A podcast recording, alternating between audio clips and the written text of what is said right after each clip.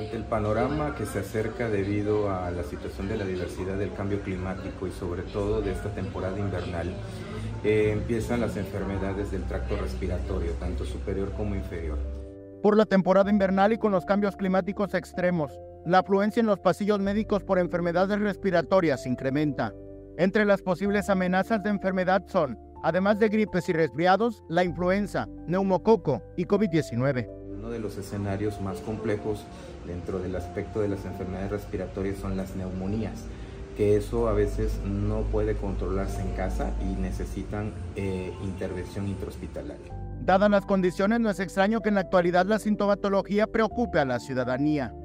Ahorita todo síntoma relacionado con fiebre, escurrimiento nasal, la parte que corresponde a, ataque al estado general, lo primero que la gente piensa es en COVID-19. ¿no?